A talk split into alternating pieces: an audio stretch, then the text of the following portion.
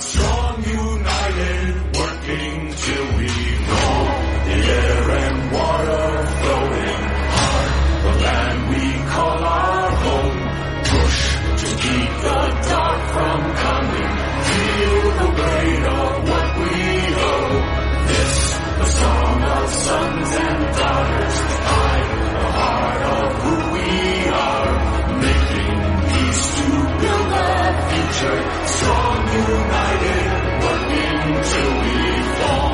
¿Hay alguien ahí? Hola, ¿hay alguien ahí? Hola. Hola. Tía, hace mazo que no subes, ¿sabes?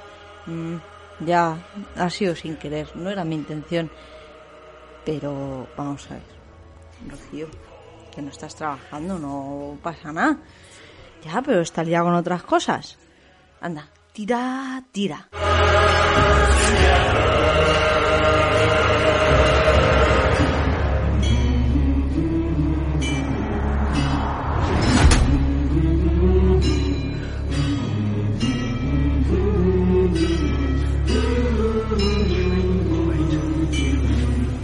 Bienvenidos a todos a este nuevo broadcast. ¿Cómo estáis después de tanto tiempo, la verdad?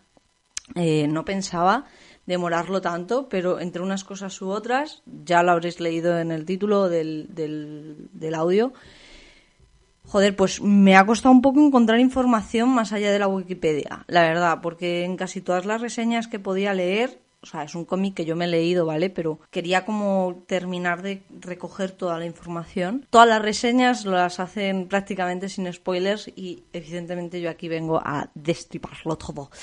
Así que nada, aquí estamos. Espero que estéis bien después de, tanto tiempo. No sé si me seguís en Instagram, estoy haciendo la, el Intuber y la verdad es que mola, mola una vez, o sea, una vez al día. Eh, cada día sacar un nuevo dibujo y todo esto, el tema, está bastante guay. Tengo a la gata por ahí maullando diciendo, ¿por qué me has encerrado fuera? No. Bueno, para los que me queráis seguir, os recuerdo mi Instagram que es lapicero con dos is. Os recuerdo que me podéis seguir en Twitter, arroba friki barra baja gafas, y podéis comprar mis dibujos en la web de Etsy, E-T-S-Y, poniendo en el buscador lapicero, igual, con dos is.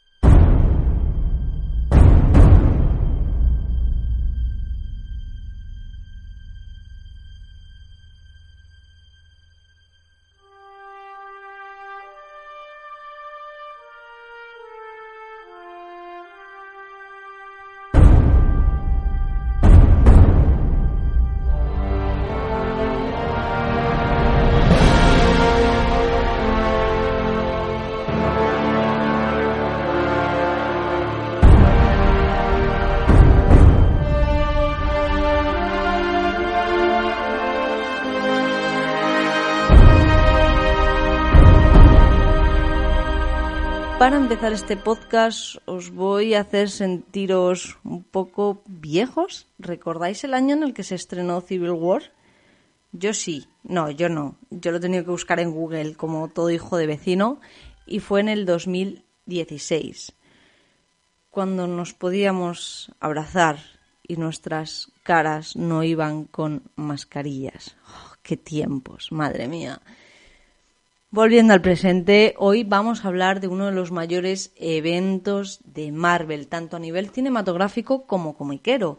Y su primera edición es del 2006 en Estados Unidos. Ojo, ¿eh? ¿El 2006 dónde quedó? Guionizada por Mark Millar, autor bastante reconocido por, otras obras como Kick-Ass, que si no recuerdo mal, la peli me moló bastante, aunque tendría que ver cómo envejece el cómic no me lo he leído de momento, pero me han comentado que era bastante más bestia que la peli. Y el dibujo de Civil War corre a cargo de Steve McNiven. Y este tío es un crack. Eh, soy muy fan de su trabajo en el, en el viejo Logan, que es un libro que de verdad lo empecé a leer y no lo pude dejar de leer. Me lo leí de una sentada porque me flipó.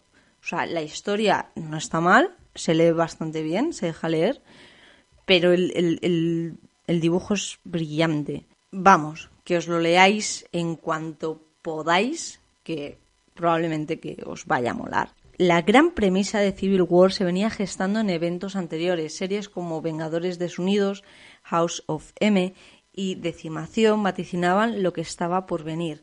Vengadores Desunidos, guionizado por Brian Mitchell Bendis con el dibujo de David eh, Finch, recoge desde el número 500 estadounidense, todo lo que voy a hablar es estadounidense, eh, de Avengers hasta el 503 y además cuenta con un epílogo que, se titula Final, final, ¿no?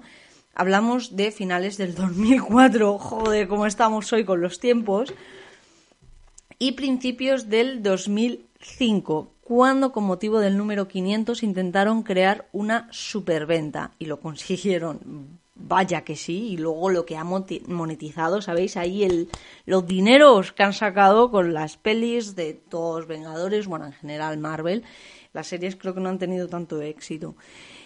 Y los encargados de hacer esta historia fueron Brendis y Mark Millar, y este último sería el encargado de finalizar la historia con Civil War. Volviendo al gran evento, os voy a contextualizar un poco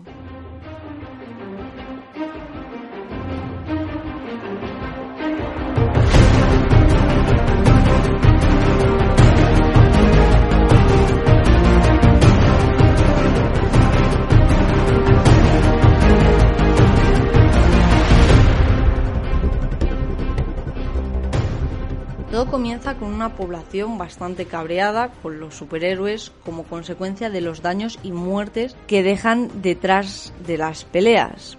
Pero la gota que colmó el vaso fue un incidente en Stanford donde los nuevos guerreros, que era un grupo de superhéroes, vale, hecho comillas, pero es que no me veis. Esto no funciona, tiene que ser vídeo, Rocío, vídeo. Los nuevos guerreros, que eran un grupo de superhéroes jóvenes junto con un programa de telerrealidad de televisión, cometieron un error al intentar capturar a otro grupo de villanos y el resultado dejó más de 600 civiles muertos, que me está doliendo hasta a mí, eh, incluyendo una escuela de primaria en el centro de la ciudad. Esto, o sea, se entiende, ¿no? Y esta premisa no puede no recordarme a la película de Hancock. Madre mía, que es desde del 2008. ¿Cuánto tiempo? ¿Qué pasa hoy? He abierto el baúl de los recuerdos sin querer o qué. No obstante, se optó por una solución bastante diferente a la de Hancock y era la exigencia por parte de la ciudadanía de que se crease un acta de registros sobre humanos, o lo que es lo mismo obligar a todas las personas con superpoderes a que se identificaran. Todos los que vivían en Estados Unidos tenían que decir, este soy yo. Los ciudadanos ansiaban conocer las identidades de sus superhéroes favoritos, pero claro, vosotros lo haríais. Poneros en situación. No es solo salvar a MJ o a Lois Lane o a unos niños que están a punto de caerse al río más famoso de Nueva York en el autobús del cole. Es que seguro que hay alguien al que no puedes llegar a salvar. O una pelea sale mal, muy mal, y mueren 600 personas. Mm, yo, honestamente, yo no sé. Vais a ver que en esto tengo esa dualidad porque no soy capaz de decantarme por un lado o por otro. Entiendo y comparto la moralidad del Capitán América que quiere defender sus ideales por encima de todo, pero al mismo tiempo lees el cómic y recuerdas que no existe una verdad absoluta, universal. ¿Entiendes? O sea, existen tantas realidades como personas somos en el mundo, porque cada persona es, en, sí dicho un mundo, interpreta las cosas, una experiencia le sirve para una cosa, que a mí esa experiencia me sirve para otra. ¿Entendéis? Entonces, no sé, es, es complicado. Entiendas, entendemos o entiendo que quieran proteger su identidad y a sus familias, pero al mismo tiempo, al menos para mí, pensaba, vamos a ver, también nos tenemos que hacer responsables de nuestros actos. Tener superpoderes no debería de eximir de, oye, para mí las leyes no existen. No somos reyes, ¿no? Pero, y aquí era cuando... ¿Entendéis? Ese conflicto interno de que yo por lo menos entiendo las dos partes joder, mm, es que si, bueno, sin ideales quienes somos, tampoco, porque los ideales no nos dan de comer y a lo mejor en situaciones extremas tenemos que renunciar a ellos, pero sí que nos definen como personas. Pero al mismo tiempo podemos cambiar de ideales y eso no nos hace peores porque rectificar es de humanos y aparte podemos cambiar, ¿sabes? O sea, somos un constante cambio. Entonces estás defendiendo un ideal que en un futuro puedes no eso, aunque el Capitán América, bueno, ya sabéis cómo es. ¡Qué follón, señor Cuesta, ¿no? ¡Qué follón! Lamentablemente, Tony Stark accedió a hacer el acta de registros, él sí que era, bueno, pues partidario de eso y era muy consciente de que ponía, o sea, era él accede a eso precisamente porque es consciente de lo que supone ir contra el sistema. Hay mucho poderío y era ridículo enfrentarse a eso. O sea, la actitud de Tony Stark es de a vuestros pies, ¿no? Entiendo que mm, hay mucho poder aquí, mucha burocracia de por medio, yo no me quiero meter, no quiero luchar contra esto porque me va a suponer un pifostio mayor, me rindo me rindo más allá por Tony Stark no sé si llega no recuerdo ¿eh? el cómic me lo leí pero no recuerdo si llegaba a dar su opinión sincera de esto es una mierda sabes como los superhéroes nos vamos a identificar o decir no pues a mí me parece bien deberíamos de hacernos responsables no lo recuerdo si alguien lo recuerda por favor que lo deje en comentarios bueno total que me voy por las ramas que Tony acaba convirtiéndose en el gran sheriff, persiguiendo a los que eran sus compañeros, aquellos que se han negado a, acceder, a, registrarse. Pero el primer punto álgido de la historia es ese momento en el que Tony consigue convencer, aunque en el tomo de Spider-Man descubrimos que son MJ y Tia May quienes más le ayudan a tomar esa decisión, de que muestre su rostro, un impacto social, claro, imaginaros, al, al jefe de Peter Parker diciendo, pero ¿esto qué es? Un cabrón importante, de hecho creo que lo intenta, creo recordar que lo intentaba encubrir en plan de, no, no, nosotros lo sabíamos desde el principio, pero quisimos contribuir con, con conservar la identidad, no hacerla pública y todo esto. Pero se pilló un buen, un buen cabreo el señor del bigote. Que por cierto, vi a hacer un parón para decir lo bien que me parece que por fin al fin veamos a un Peter Parker que no es un adolescente, es un adulto que tiene que tomar una decisión muy importante y que mola mucho ver cómo un superhéroe duda, lo humaniza. Que un superhéroe duda, dude, lo humaniza, porque es como, coño, no lo tiene todo tan seguro, tiene dudas y se le multiplican como al resto de los mortales. Entonces, mola, ¿sabes? Como que te identificas con ese lado de Spider-Man, aparte de lo acogedoras que resultan Tia May y, y Mary Jane. O sea, me parece muy guay esa, esa parte de familia, de unión, para tomar, es como un consenso familiar para tomar una decisión importantísima. Cabe decir que no todos los superhéroes se posicionaron en un bando u otro. Algunos decidieron mantenerse neutrales, como los X-Men o los Runaways no se mojaron todos. El Capitán América, junto con sus seguidores, que se hacían llamar los Vengadores Secretos, decidieron hacer una emboscada.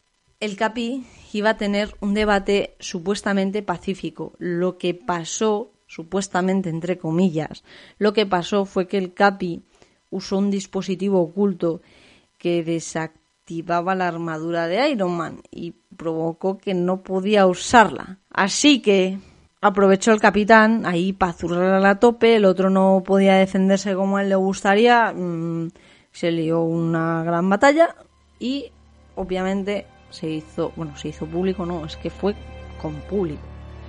Entonces, pues, como un patio de colegio igual.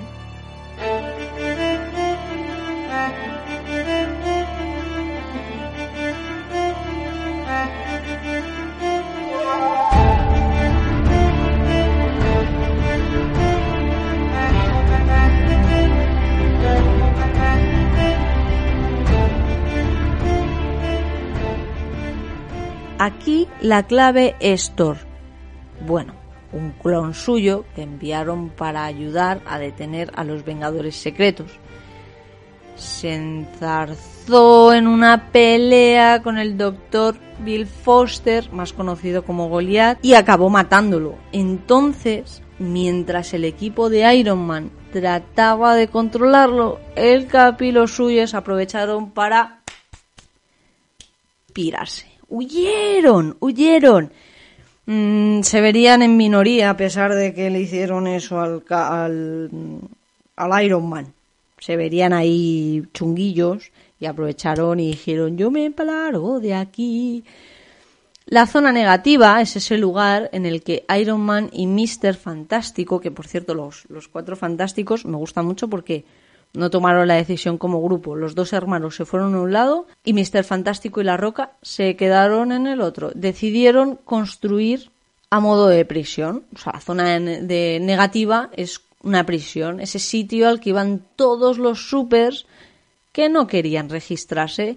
Y esta decisión tuvo un coste bastante alto, ya que cuando Spider-Man se enteró de todo y que además era un encarcelamiento indefinido, tuvo que, pues que, ¿qué va a hacer? Pues discutir mucho con Tony y abandonar. Abandonar ese lado para irse al del Capi.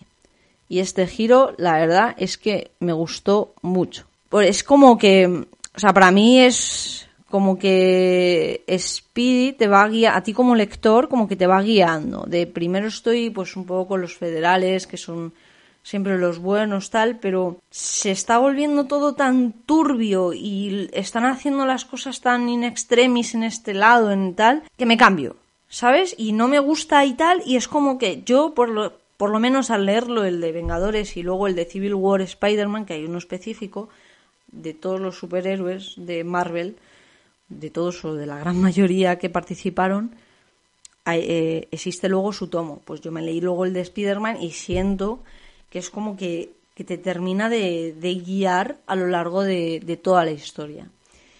Bueno, total, que no os creáis que el señor Stark es tonto. Porque no, no o sea, usará el traje que él mismo construyó con su tecnología tan avanzada y que le dio al señor Parker y sí, este traje es la leche, me encanta y lo quiero, el de las pelis, ¿eh? que mola un huevo. Lo usó para analizar sus poderes y así poder construir otras armas o cachivaches que, pusieran, que pudieran eh, destruirle sin demasiadas complicaciones porque sabía que al darle ese traje había construido como un enemigo como demasiado a su altura, ¿sabes? Por otro lado, Punisher robó todos los documentos acerca del Proyecto 42, que es la zona negativa, cuando se infiltró en el edificio de los Cuatro Fantásticos. Aquí hay un toma y daca por todos lados. Finalmente, los Vengadores Secretos van a la isla penitenciaria, penitenciaria de Ricker, isla que ya existe en la vida real y que se encuentra entre los condados de Queens y el Bronx. El año pasado, el Consejo de la Ciudad de Nueva York votó para cerrarla en 2026 y aquí se encuentra con el percal, ahí con todo, que es Iron Man, más las fuerzas del gobierno, que obviamente le apoyaron desde el principio. Bueno, y algunos supervillanos que tenían controlados. Pues les estaban esperando diciendo, ¿qué pacha? ¿Qué? Que habéis tardado un huevo en venir, ¿no? Y esto, ¿cómo puede ser? Os preguntaréis o no, porque yo ya no sé si me seguís el hilo, os interesa o no, espero que sí.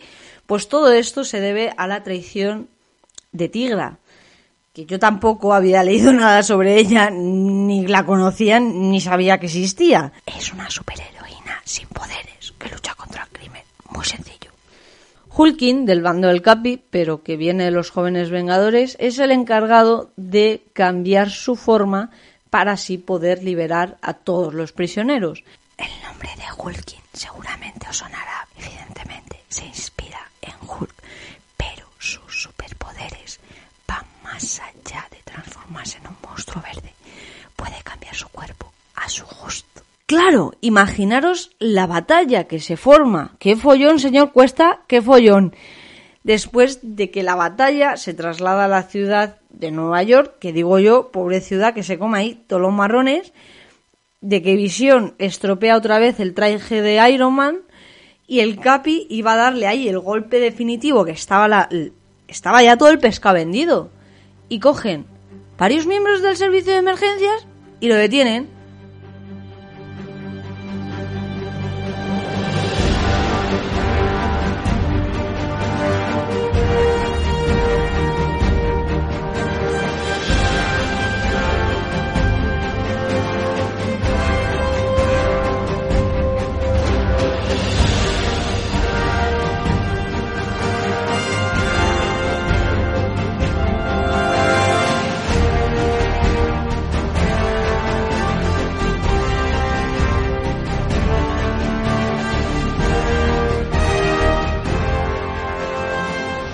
Bueno, ya, ¿no? Suficiente derramamiento de sangre por hoy, ¿no?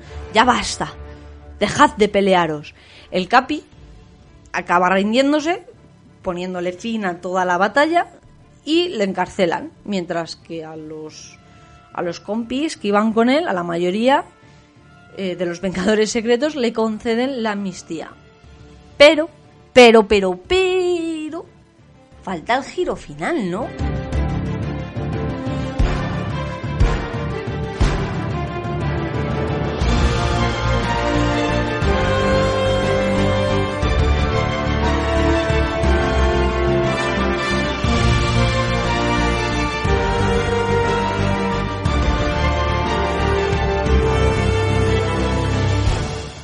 El Capitán América es asesinado a tiros por Calavera, su gran archienemigo, junto con la ayuda de Sharon Carter, nombre que probablemente no recordaréis porque es un agente secreto. secreto, secreto.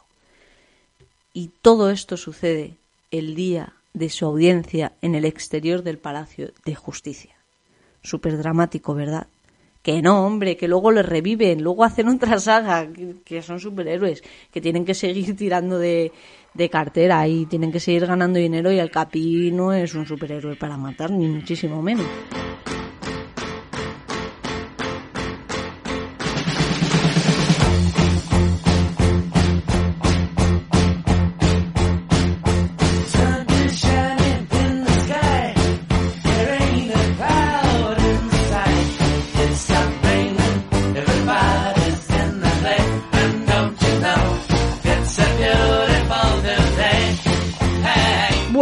Pues así acabaría todo. Eh, espero que os haya resultado entretenido y bueno, un poco a modo de conclusión final, yo tengo que decir varias cosas. Lo que mola de este tipo de cómics es que parece que estás leyendo películas, tal y como lo oís, porque tiene planos bastante chulos, juegas constantemente con la dualidad moral, incluso para darle más importancia, meten al gobierno o a los federales de por medio, o sea, está muy bien tú estás leyendo una película, literalmente.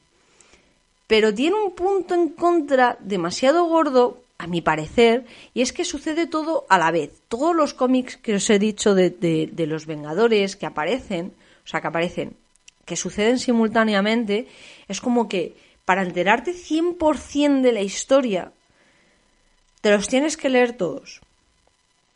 Pero ya no solamente eso, es que dentro de los propios cómics te hacen referencia a otros de vete tú a saber qué año, de vete tú a saber qué etapa, que dice, pero ¿y esto? Pues esto te viene por esto. Y tú dices, genial, pero si yo no tengo este... ¿Sabes? O sea, es como, para mi gusto, como muy enreversado para contar una historia que no tienes por qué tirar de de algo tan antiguo o de algo de hace, yo que sé, unos años, cuando lo que estás contando es una historia nueva. Entonces, la sensación que me da a mí, un poco eh, como novata completamente en este mundo, es como que se convierte en algo mm, como muy de nicho. Muy de, o te has leído todo, o mm, casi todo, o eres súper friki, súper conocedor y súper no sé qué, o te vas a enterar exclusivamente de las historias que te estamos contando, pero no sabes de dónde vienen, no sabes por qué ha tenido este cambio de pensamiento. O sea, dentro del tomo de Civil War de, de Spider-Man, en el mismo tomo, eh, hay como cortes, ¿no? Como si fuera una, una película, pues las elipsis temporales que nos podemos encontrar en cualquier película. Entonces, cuando pasa de una página a otra, de repente te encuentras de, no, esto viene porque te tienes que haber leído antes este otro cómic que está sucediendo a la vez o para saber por qué ahora está aquí cuando yo en la página anterior te he dejado en este otro lugar.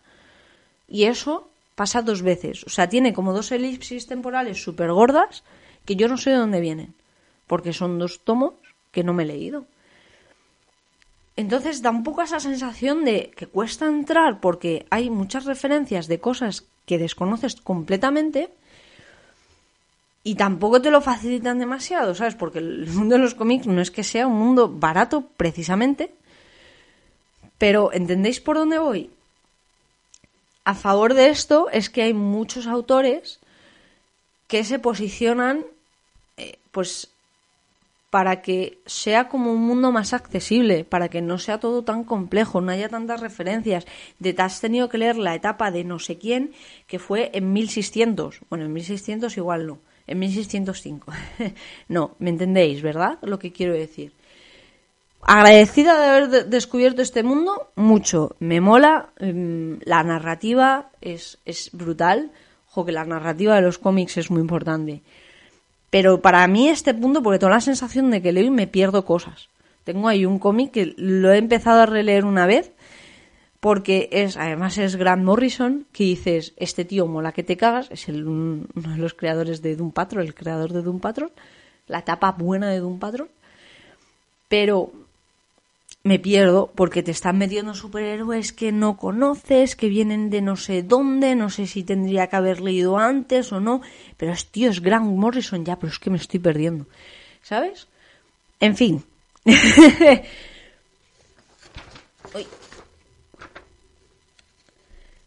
Disculpad la, la chapa que os estoy dando. Es simplemente mi opinión. Perdonad. Disculpad esta retalía, porque más allá de todo esto, voy a confesaros que sigo sin poder escoger el bando, aunque donde vaya Spiderman irá mi corazón. Uh.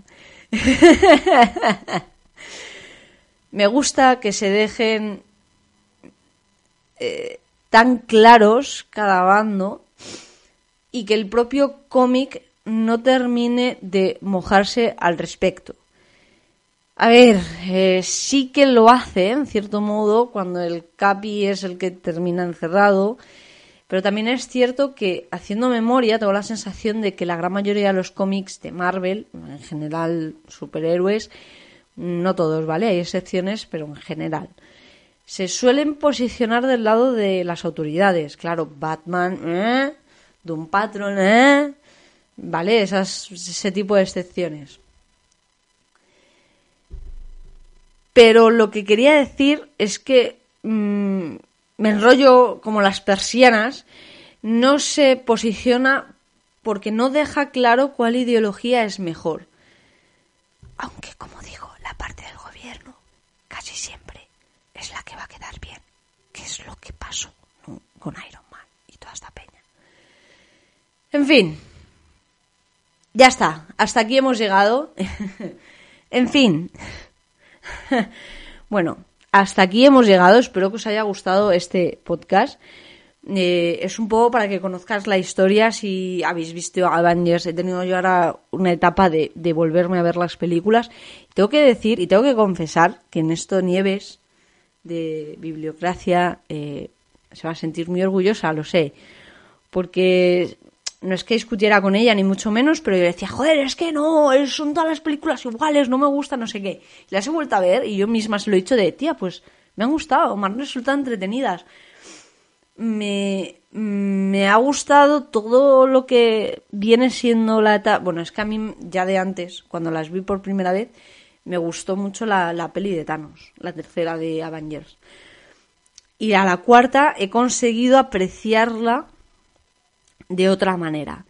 Entonces he vuelto a ver las películas y ahora pues, oye, es cine que se consume fácil, bastante entretenido, más de lo que yo recordaba.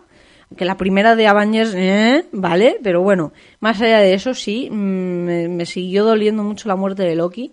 Creo que iban a sacar una serie a la cual también le tengo un poquito de ganas. Entonces es como que todo cambia, ¿no? ¿Veis por qué os decía lo del Capitán América? Cambiamos y con ello nuestros gustos pueden cambiar. En fin, no sé. Quería traeros esta historia porque además son súper conocidos y están muy a mano de todo el mundo.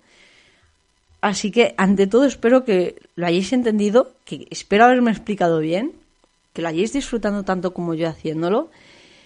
Y por favor, compartid, dejar un comentario. Tengo verdadera curiosidad por saber de qué bando sois, o si os posicionáis, si no os posicionáis, si mandaréis a la mierda a alguien o si no. Y por favor, pasaros por la tienda que hay cositas muy chulas.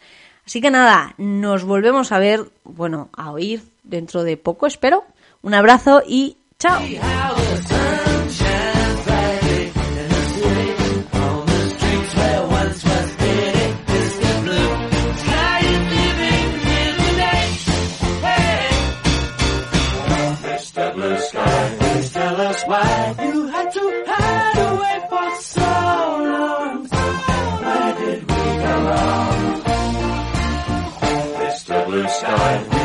That's why.